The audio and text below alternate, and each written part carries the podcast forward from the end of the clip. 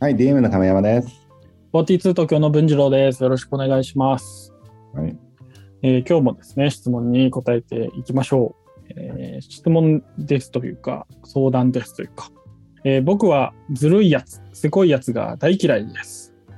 盗みなんてもってのほかだと思います。えー亀山さんは、もちろん同じ考えだと思いますが、どうすればこういった人たちがいなくなると思いますか？という質問でございます。あはいはいはい。まあ、私が、えーよく金を盗むなとか、そんなこと言ってる中で多分こういうことだと思いますけども。はそうですね、ずるいやつ、せこいやつが大嫌いだそうです。この相談者の方は。いはいはい。亀山さんもそうですよね。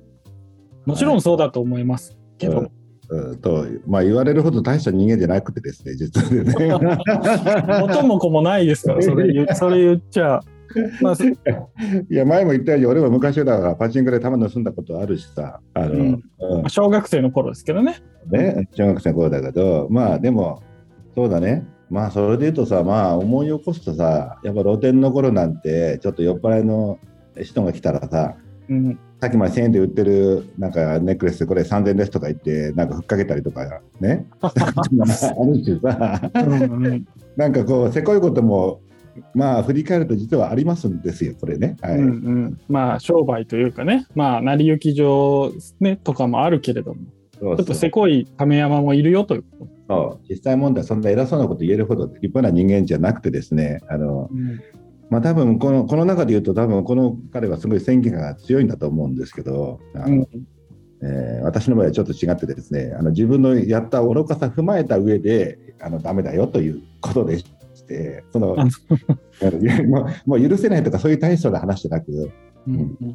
まあい一応まあまあしょうがないよねと思うんだけど立場上まあそういった盗んだやつはクビにしなきゃいけないよねっていうことはやってますけども、うん、そんなそんな大層じゃないんですよ実は言わせるなんか頑張って何かを伝えようとしてますけれども。なるほど。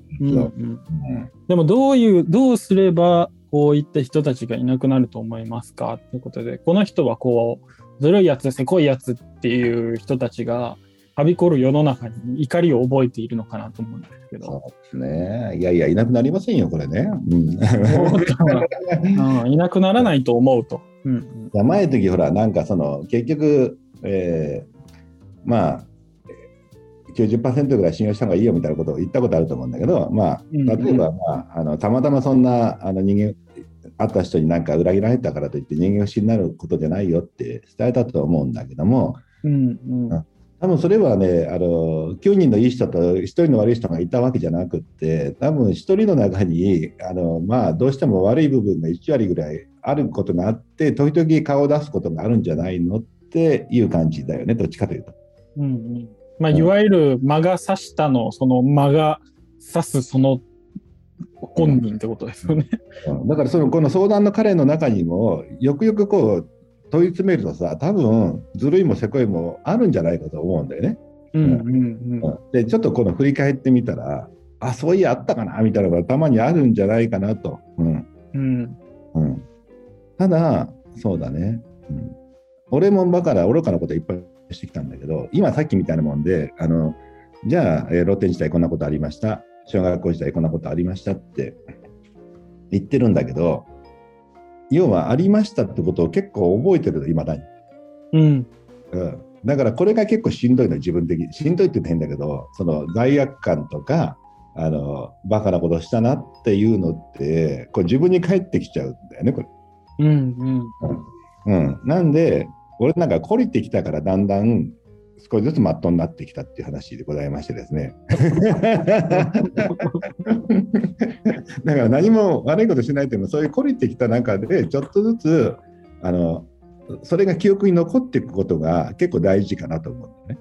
うんうん、だから、素直に、これは俺、せこかったです。